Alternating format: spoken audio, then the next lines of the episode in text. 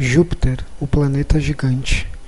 Júpiter é o maior planeta do sistema solar e possui nada menos que 60 luas orbitando-o.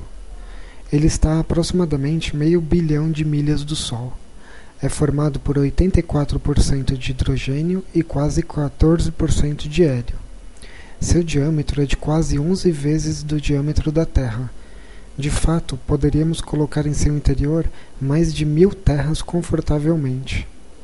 Júpiter possui os padrões climáticos mais diversificados e estranhos que os cientistas já viram, com nuvens de amônia, sulfúrio e água.